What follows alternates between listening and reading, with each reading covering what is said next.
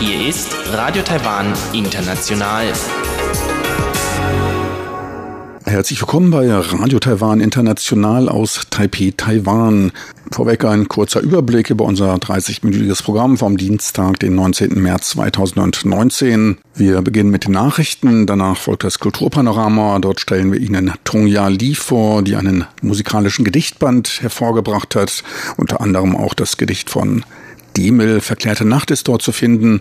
Und danach folgen die Business News. Dort geht's um die Strompreise und eine mögliche Anhebung.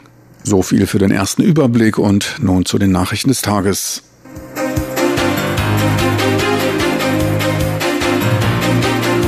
Hier ist Radio Taiwan International mit den Tagesnachrichten vom Dienstag, den 19. März 2019.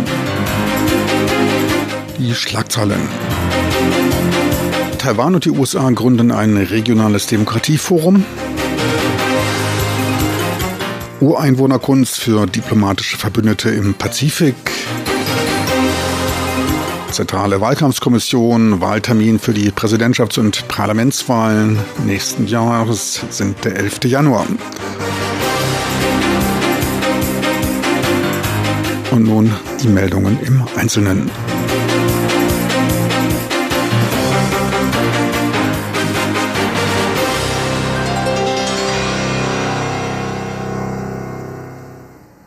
Außenminister Joseph Wu und William Brent Christensen, Direktor des amerikanischen Institutes in Taiwan, AIT, gaben auf einer gemeinsamen Pressekonferenz die Gründung eines indopazifischen Konsultationsmechanismus für demokratisches Regieren bekannt. Damit sollen die Zusammenarbeit und direkte Förderung von Menschenrechten und Demokratie, des regionalen Friedens und der Rechtsstaatlichkeit in der indopazifischen Region bewahrt werden. Außenminister Wu bezeichnete die Ankündigung als weiteren Ausdruck der tiefgreifenden Partnerschaft zwischen Taiwan und den USA. AIT-Direktor William Brent Christensen gab bekannt, dass das erste Treffen des jährlich abzuhaltenden Forums im September in Taipei stattfinden werde. Die US-Delegation werde dabei von einem ranghohen Offiziellen des zum Außenministerium gehörigen Büros für Demokratiearbeit und Menschenrechten angeführt werden. AIT-Direktor Christensen wiederholte die auf der Ein-China-Politik beruhenden Beziehungen der USA zu China und den im Taiwan Relation Act gemachten Zusagen. Die Kooperation beruhe auf gemeinsam geteilten Werten und richte sich nicht gegen China. Die USA sprechen sich gegen jegliche einseitige Änderung des Status quo. Dazu gehöre auch die Erklärung der Unabhängigkeit aus. Das AIT übernimmt in Abwesenheit diplomatischer Beziehungen botschaftsähnliche Funktionen. Präsidentin Tsai Ing-wen will bei ihrer achttägigen Besuchsreise bei diplomatischen Verbündeten im Pazifik den Führern der drei zu besuchenden Ländern Kunstwerke der Ureinwohner Taiwans als Gastgeschenk mitbringen. Tsai wird in der nächsten Woche die Südseeinselstaaten Palau, Nauru und die Marshallinseln besuchen. Dem Präsidenten Palaus, Tommy Remagan Sao, wird das Gemälde einer Fischfalle des Atayal-Malers Miro Hayong als Geschenk überreicht werden. Das Bild referiert an die von Palau in der letzten letzten Jahren mehrfach aufgeworfenen Bedenken zum Erhalt des maritimen Ökosystems. Die auf dem Bild dargestellte Falle fängt nur die großen Fische, kleinere Fische können wieder entweichen, womit ein ausgewogener Fischbestand gesichert ist. Baron Wakar, dem Präsidenten Naurus, wird eine aus Treibholz hergestellte Gitarre des Army-Künstlers Fan Jeming als Gastgeschenk überreicht. Naurus Präsident ist Musikliebhaber. Die Gitarre ist laut Aussage des Herstellers sowohl ohne als auch mit Verstärker spielbar. Ein Flechtkunstwerk der Künstlerin Chen Meiyu aus Taidong wird die Präsidentin der Marshallinseln Hilde Heine erhalten. Eine auch auf den Marshallinseln gepflegte Kunstform. Dargestellt sind Mutter und Tochter, eine Anspielung auf Heine als erste Präsidentin der Marshallinseln und deren Tochter, welche eine Ansprache auf der UNFCCC Weltklimakonferenz gehalten hat. Die Zentrale Wahlkampfkommission CEC e gab am heutigen Dienstag den Wahltermin für die im nächsten Jahr stattfindenden Präsidentschafts- und Parlamentswahlen bekannt. Beide Wahlen werden, wie schon bei den letzten Wahlterminen im Januar 2012 und Januar 2016, gemeinsam und zwar am 11. Januar 2020 stattfinden. Die Kandidaturen für die Präsidentschafts- und Vizepräsidentschaftswahl werden vom CEC am 12. September bekannt gegeben und sind bis zum 22. November endgültig festzulegen. Parteilose Kandidaten müssen für ihre Registrierung die nachgewiesene Unterstützung von 280.000 Wählern, dies sind 1,5 Prozent der Wahlberechtigten, dokumentieren können.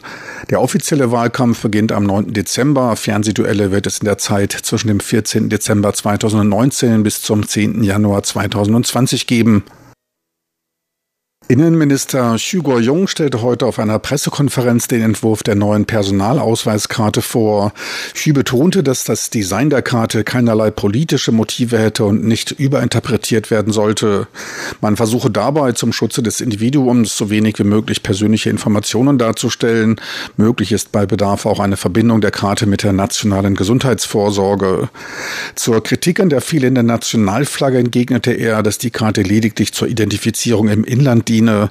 Er verwies auf die ausgestellten ersten sechs Versionen des Personalausweises, von denen nur die letzten beiden erstmals 1986 die Nationalflagge aufwiesen. Für das endgültige Design der digitalen Ausweiskarte hole das Innenministerium weiter Informationen und Meinungen von Dritten ein und soll im nächsten Jahr fertiggestellt sein.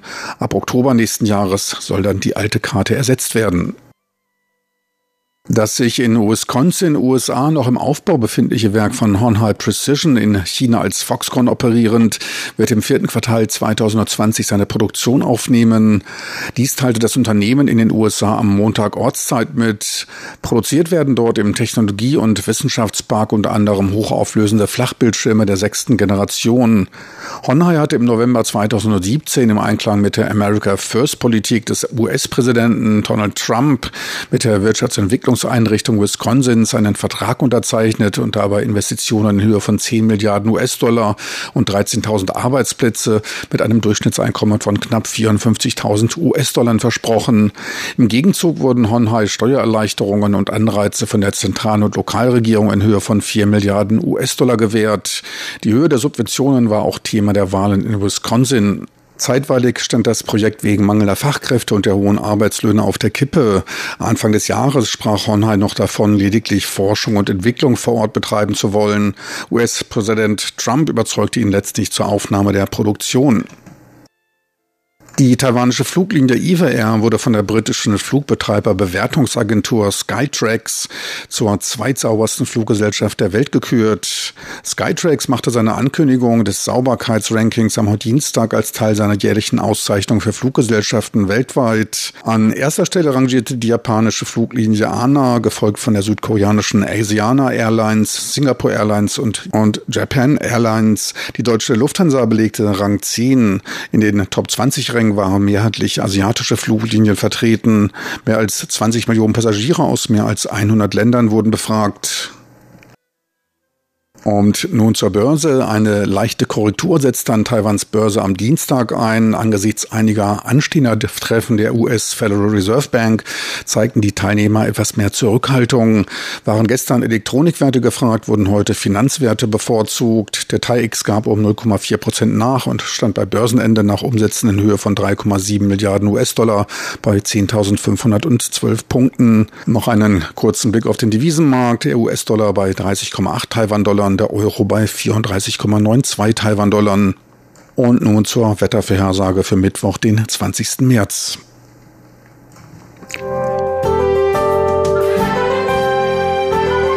Das Wetter.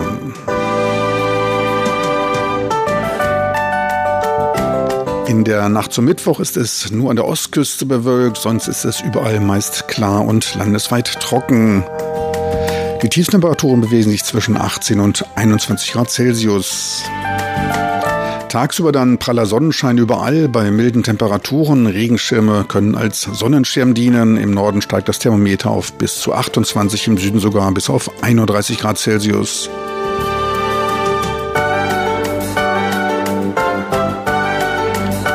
Sie hörten die Tagesnachrichten von Radio Taiwan International vom Dienstag, den 19. März 2019.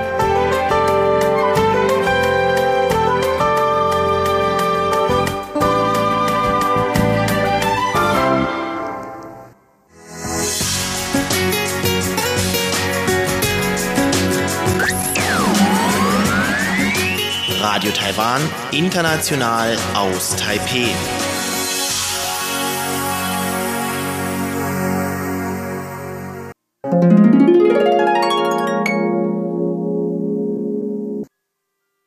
Kultur auf RTI. 升华之夜。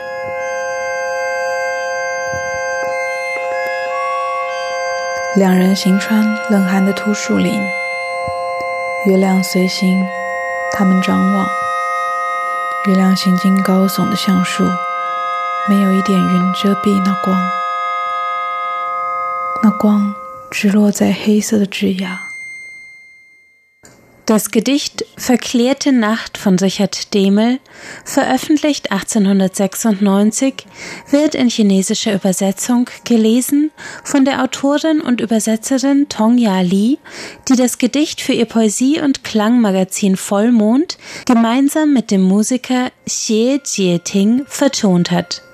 Doch Tonga Lee hat nicht nur mit dem Vollmond-Magazin in sechs Ausgaben eine multimediale Gedichtesammlung mit musikalischer Begleitung geschaffen, sie veröffentlicht auch ihre eigene Lyrik. Gerade ist Tonga Lees dritter Gedichtband in Taiwan erschienen und er trägt den Titel Traumwandlungen. Anlässlich des Welttags der Poesie am 21. März erzählt uns Tongya Li heute, was das Dichten für sie bedeutet und warum Gedichte in Taiwan gerade sehr beliebt sind. Und wie ihr im Februar erschienener Gedichtband Traumwandlungen entstanden ist. Also die, das, das, Verfassen des Bandes, die Traumwandlung, erstrecke sich über 13 Jahre, nämlich von 2003 bis 2016, als ich etwa Mitte 20 bis kurz vor 40 war. Und in diesen Jahren habe ich mein Masterstudium abgeschlossen und als Journalistin bei einer linkspolitischen Wochenzeitung gearbeitet. Und dann bin ich nach Deutschland gezogen und habe dort meine Promotion begonnen. Und in diesem Gedichtband Band habe ich am Ende jedes Gedicht äh, die Zeit und den Ort vermerkt, so dass man die Entstehung der Gedichte zeitlich und räumlich miterleben kann. Das sehr bewegte Leben der Autorin, die soeben ihre Promotion am Seminar für Filmwissenschaft an der Freien Universität Berlin abgeschlossen hat, fließt seit jeher in ihre Poesie mit ein. Bereits seit 2006 veröffentlicht Tongya Li Übersetzungen deutscher Romane und Theaterstücke auf Chinesisch, darunter Werke von Franz Kafka, Christa Wolf und Elfriede Jelinek, um nur einige Beispiele zu nennen. Ihre ersten selbstverfassten Originaltexte erschienen im Jahr 2010, als sie ihren ersten Gedichtband mit dem Titel Grenzland Dämmerung in Taiwan veröffentlichte. Der zweite folgte im Jahr 2012 unter dem Titel Mondschein Schlafloser. Themen ihrer Gedichte sind die Erfahrungen der Liebe und auch das Bewegen zwischen den Welten, das Grenzgängertum. Ich glaube, woher, äh, woher ich komme, Taiwan, finde ich oder kann man auch als ein geografisches Grenzland äh, bezeichnen. Und die Stadt Berlin, wo ich lange Zeit lebe, hat mir durch ihre Mauer die zweigeteilte Geschichte gezeigt. Der Zustand von den inzwischen und dem Unklassifizierbaren hat mich fasziniert. Und daher beschreibe ich die Eigenschaft der Zugehörigkeit von Grenzen.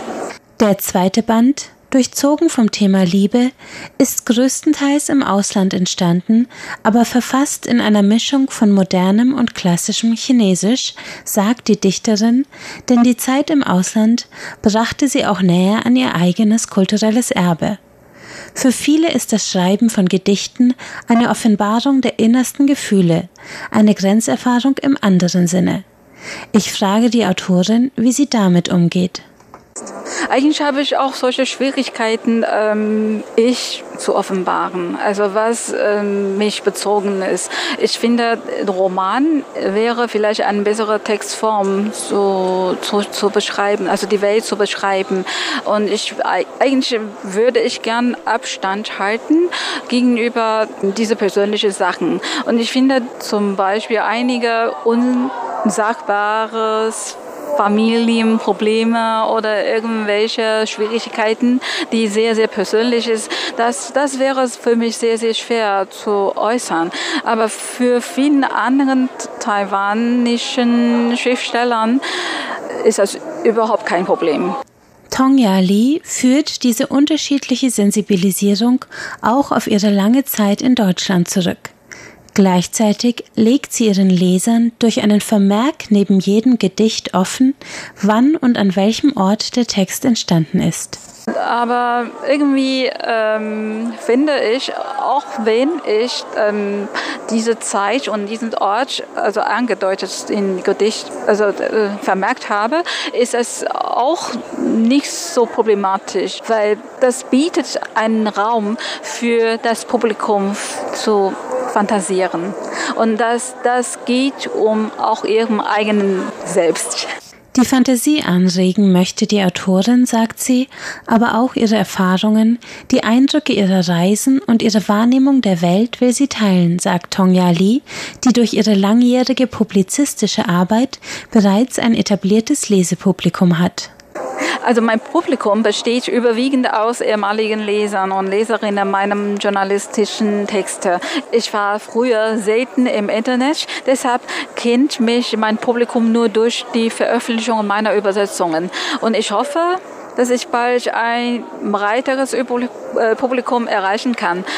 Denn die Poesie ist zu einem Trend geworden. Ich bin überrascht darüber, dass Tongya Li das Lesen und Schreiben von Gedichten als einen Trend bezeichnet. In vielen Ländern, wie zum Beispiel Deutschland, bleibt das Interesse an Lyrik schon seit vielen Jahren weit zurück hinter dem an anderen Literaturformen. In Taiwan scheint das anders zu sein. Also wenn in der Welt heutzutage die Gedichte weniger gelesen wäre, ist eigentlich in Taiwan ganz im Gegenteil. Das Lesepublikum hier in Taiwan für Lyrik ist nicht klein. Durch die Verbreitung der einzelnen Gedicht, Gedichte in sozialen Netzwerken wie Facebook und Instagram ist ein großes junges Publikum hinzugekommen. Und die junge Generation hat bessere Lebensbedingungen als die ältere und sie zeigt Interesse Interesse an Kultur, Kunst und Poesie. Die Autorin erzählt mir, dass es sogar einen Trend gibt, Gedichte in schöner Handschrift mit edlen Füllfederhaltern abzuschreiben, zu verschenken oder online als Fotos zu veröffentlichen. Dieser Trend bringe nicht nur neue Leser und Bewunderer von Poesie hervor, sondern auch neue Dichterinnen und Dichter. Und auch ich muss eingestehen, dass durch Formate wie Poetry Slam das Dichten in Deutschland wie vielen anderen Ländern sich auch bei jungen Menschen wieder neuer Beliebtheit erfreut. Tongya Li hat in ihrem Literatur- und Klang Vollmond-Magazin schon mit der Vertonung von Gedichttexten gearbeitet, bevor sich der Trend des Poetry Slams voll etabliert hatte. Sie sieht ein großes künstlerisches Potenzial an der Schnittstelle von Lyrik und Musik.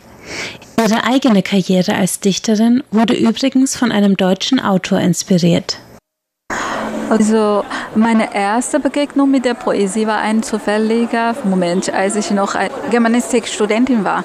Ich habe an der Tafel im Seminarraum ein Gedicht von Thomas Brasch gesehen und das war von, von dem vorigen Unterricht geblieben war. Das Gedicht heißt Lied aus dem Jahr 1979.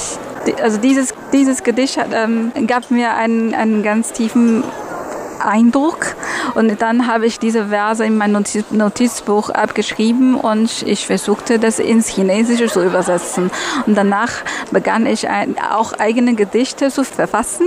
Zum Abschluss bitte ich die Autorin, uns ein Gedicht aus ihren gerade erschienenen Traumwandlungen vorzutragen. Das heißt äh, die Epoche der Fantasie. Auf der Seite 42 in Berlin verfasst, Jahrgang 2012. So, auf Chinesisch ist 幻想时代。那纯粹的不能再纯粹的。Das, was so rein, dass es reiner nicht sein kann. 也许正停留在幻想之中。 Mag sein, dass es noch im Reich der Fantasie verweilt. So grausam ist das Leben, dass die Menschen der Fantasie sich bedienend beginnen, einzutreten in eine Epoche so rein, dass sie reiner nicht sein kann. Die Business News mit Frank Pewitz, Neuestes aus der Welt von Wirtschaft und Konjunktur von Unternehmen und Märkten. Herzlich willkommen bei den Business News. Es begrüßt Sie Frank Pewitz. Die Neubewertung der Strompreise ist mal wieder ein Thema in den Medien. Ein Thema, was bei den Bürgern keine Freude auslöst. Von Strompreiserhöhungen hält man nicht viel. In historischer Perspektive war Taiwan lange Zeit für Haushalte und Unternehmen ein sehr, sehr angenehmer Ort. In der Zeit zwischen 1987 und 2007, da sanken sie sogar um sieben Prozent und dies trotz der weltweit deutlich gestiegenen Energiekosten. Doch ewig konnte das nicht gut gehen. Es gab dann auch teils Erhöhungen, diese liefen allerdings der Marktentwicklung hinterher. Erst als der staatliche Versorger Taipower und auch die staatliche Raffinerie China Petrol Corporation tiefrote Zahlen schrieben, kam es zu einer deutlicheren Anhebung der Preise und einer zeitnaheren Festlegung eines an Marktpreisen orientierten Benzinpreises. Wie der Zufall so will, neigt man vor Wahlen eher dazu, die Energiepreise nicht anzuheben. So war es Ende 2007 und auch im Oktober diesen Jahres, trotz eines auf 75 US-Dollar angestiegenen Ölpreises. Die Regierung bezeichnete den Preisstopp als Hilfsmaßnahme für die zurzeit im Süden von starken Überschwemmungen betroffenen Haushalte. Doch wie gesagt, im Jahr 2008, da kam es zu einer Preisexplosion bei den Energiepreisen. Sie schossen dermaßen stark nach oben, dass CPC, China Petrol und Taipower kurz vor dem Bankrott standen.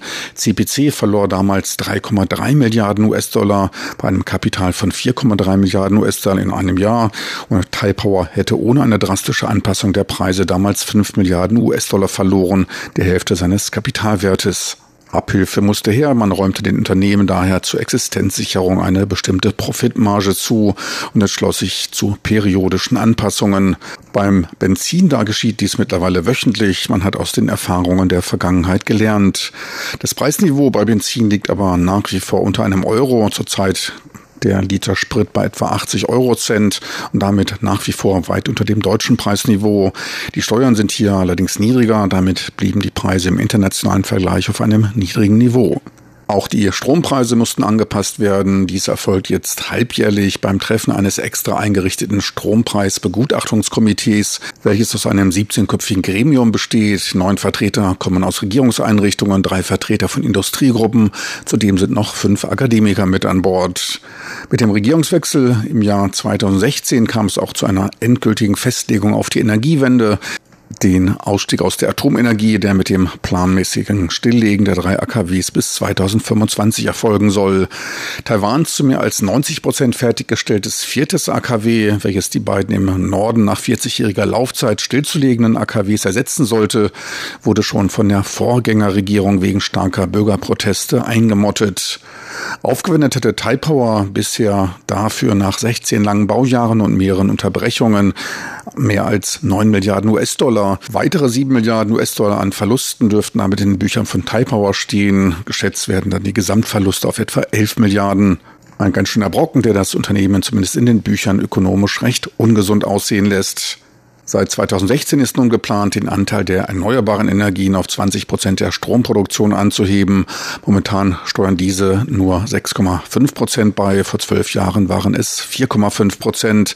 Das meiste davon entspringt der nahezu vollständig erschlossenen Wasserkraft. Beim Ausbau der Erneuerbaren steht Taiwan daher nach wie vor noch ganz am Anfang. Der gesamte Energieverbrauch hat von 2007 bis 2017 um circa 10 Prozent zugelegt. Dass die Energiepreise mit dem Ausbau der erneuerbaren Energien steigen müssen, das war natürlich allen klar. Im Oktober 2017 kündigte Wirtschaftsminister Shen Rongjin einen Anstieg der Energiepreise bei Einführung der grünen Energien bis 2025 um etwa 20 Prozent an. Die Durchschnittskosten für den Verbraucher würden damit von 2,62 auf 3,12 Taiwan-Dollar, also um einen halben Taiwan-Dollar steigen. In Euro umgerechnet entspräche dies dann beim aktuellen Wechselkurs knapp 9 Euro Cent etwa ein Drittel des bei uns üblichen Strompreises. Kritiker des Atomausstiegs befürchteten damals schon einen Anstieg der Strompreise um 40 Prozent. Doch auch dann wäre es ein Preis, der in deutschen Ohren wie Musik klänge, 10,5 Euro Cent. Vergessen werden darf allerdings nicht, dass der Taiwaner weniger als die Hälfte des deutschen Durchschnittseinkommens verdient. Im Februar diesen Jahres gab China Petrol erhöhte Einkaufspreise für Gas an, die man allerdings vor chinesischen Neujahr nicht an die Kunden weitergegeben hätte, um die Regierungspolitik stabiler Verbraucherpreise über diese Zeit sicherzustellen. Das ist der Vorteil von Staatsbetrieben. Anfang des Monats kam das Komitee dann in einer ersten Sitzung überein, den Preisanstieg auf maximal drei Prozent zu begrenzen. Die chinesischsprachige China Times sah aber angesichts des höheren Gasanteils anstelle von Kohle bei der Stromversorgung einen Anstieg von sechs Prozent als notwendig an, um den Staatsversorger Taipower keine roten Zahlen schreiben zu lassen. Man vermutet daher für April und Oktober eine Anhebung der Preise um jeweils drei Prozent. Dass der Blick in die Kristallkugel Zukunft nicht sehr verlässlich ist, das wurde dann einige Tage später deutlich, als Wirtschaftsminister Shen Rongjin eine neue Einschätzung zur Strompreisentwicklung gab.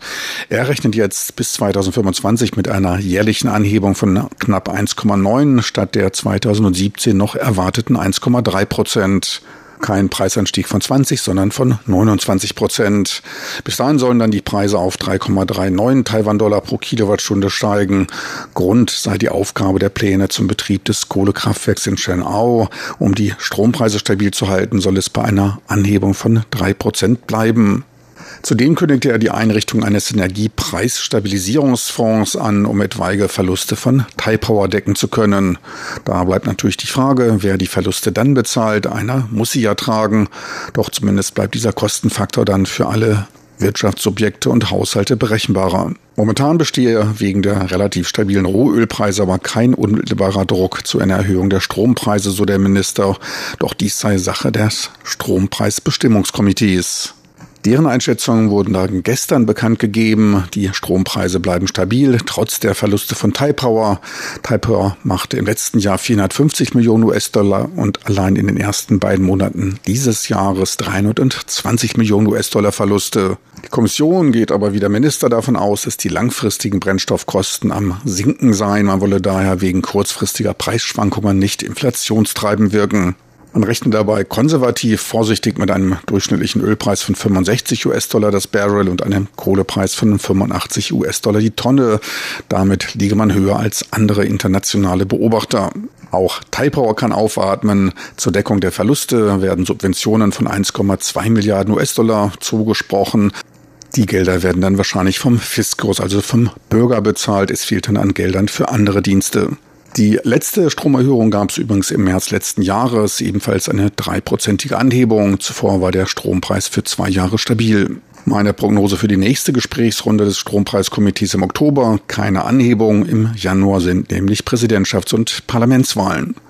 Bis dahin kann man auch nur hoffen, dass der Rechtsrahmen für die Durchführung von Referenden nach dem Chaos bei den Kommunalwahlen im November letzten Jahres geändert und verbessert wurde. Damals verlängerte sich der Wahlprozess wegen der Referenden bis in die späten Abendstunden. Die letzten Wahlergebnisse konnten dadurch erst nach zwei Uhr nachts festgestellt werden. Warum die Hoffnung, der Grund, Taiwans eher KMT-nahe AKW-Freunde wollen weitere Referenden über eine Verlängerung der Betriebserlaubnis der bestehenden AKWs anregen und das gleich um weitere 20 Jahre. Auch Vorschläge für eine Fertigstellung des eingemoddeten vierten AKWs wurden gemacht. Man schätzt mit Kosten von knapp zwei bis 2,3 Milliarden US-Dollar für die endgültige Fertigstellung. Zehn Jahre soll es dauern, bis die Anlage dauerhaft ans Netz gehen kann. Taiwans Atomenergiekommission winkte aber bereits ab, die Endlagerung sei ungeklärt. Eine Verlängerung und Gesetzesänderung werde es während dieser Amtszeit nicht geben. Die Wahlen im Januar werden spannend.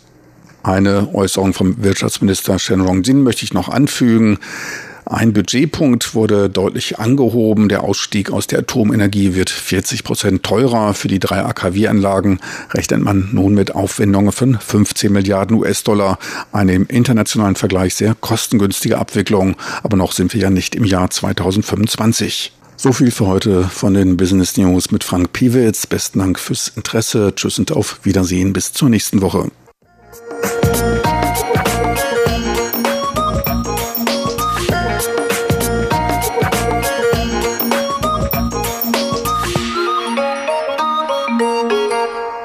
Meine lieben Zuhörer, das war's für heute von Radio Taiwan International aus Taipei, Taiwan. Das war's für heute vom Dienstag, den 19. März 2019.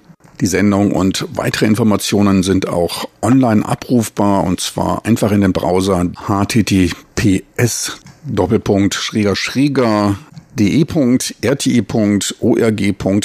eintippen.